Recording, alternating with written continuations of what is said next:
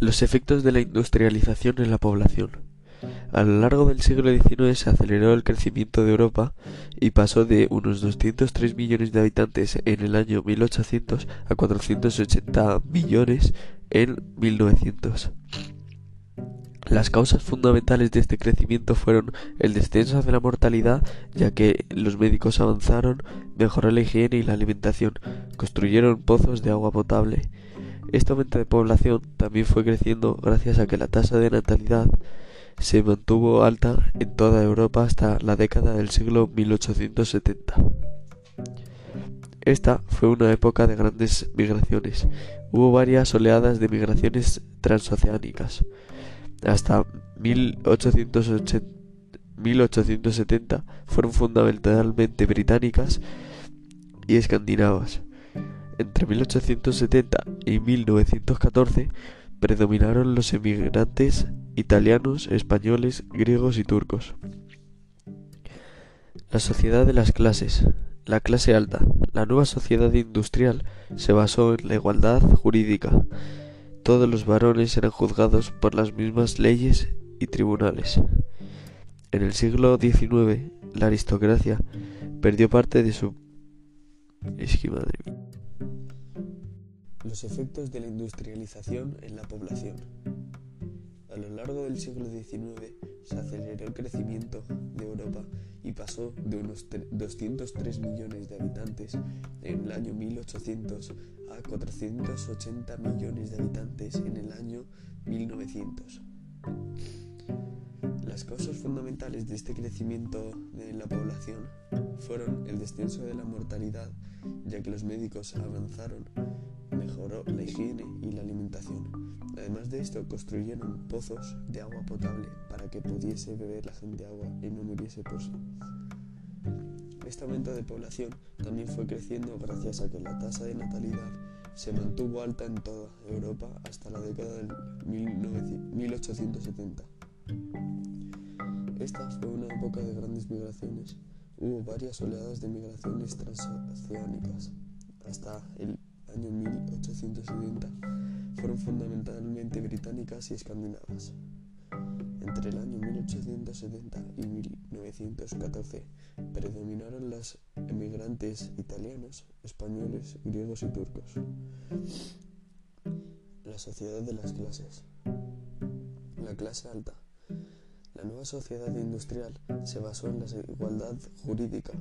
Todos los varones eran juzgados por las mismas leyes y tribunales. En el siglo XIX, la aristocracia perdió parte de su preeminencia social cuando se eliminaron sus derechos señoriales sobre los campesinos y empezaron a pagar impuestos. La alta burguesía se convirtió en la clase poderosa de la nueva sociedad industrial, englobada, englobaba grupos diversos como empresarios, altos funcionarios y algunos profesionales liberales. Los burgueses vivían en las ciudades y en los barrios de nuevos de los ensanches. Las clases medias y bajas. A finales del siglo XIX, los países industrializados nacieron unas amplias clases medias y pequeña burguesía, cuyo número cada vez era mayor. Su posición económica era más alta que la de los de las clases bajas. La clase media era un grupo de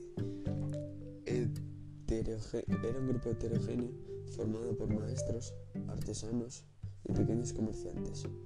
La revolución industrial dio lugar a la aparición del proletariado, integrado por quienes solo poseían fuerza de su trabajo y la vendían a cambio de un salario, es decir, por los obreros. Los niños dejaban la escuela muy pronto porque su trabajo era necesario para el sustento de la familia. Esto dificultaba la posibilidad de escalar en una mejora social. También pertenecía a las clases populares del, del servicio doméstico. La concentración de obreros en las fábricas les hizo tomar conciencia de su dura situación laboral e integraron mejorarla. Se conoce como movimiento obrero al conjunto de iniciativas colectivas llevadas a cabo por los trabajadores asalariados para mejorar sus condiciones. de vida.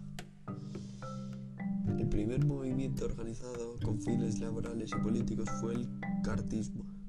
Entre los años 1838 y 1848 logró una gran movilización en Gran Bretaña. Al presentar el Parlamento la Carta del Pueblo, un documento en el que se reclamaban derechos laborales y el sufragio universal, pues en ese momento los obreros no tenían derecho al voto. En este tiempo, los obreros solo podían participar en sociedades de socorro mutuo, asociaciones de apoyo a los trabajadores que enfermaban, se quedaban en paro, etc. El derecho de asociación se reconoció por primera vez en Gran Bretaña en el año 1824. A partir de ese momento nacieron los primeros sindicatos, que reclamaban mejoras salariales, reducción de la jornada laboral, suspensión del trabajo infantil, etc. Su principal instrumento de presión era la huelga. Unos años más tarde, hacia 1833, se produjo la Unión Nacional de todos los trados, no, de todos los trades unidos. Las internaciones obreras.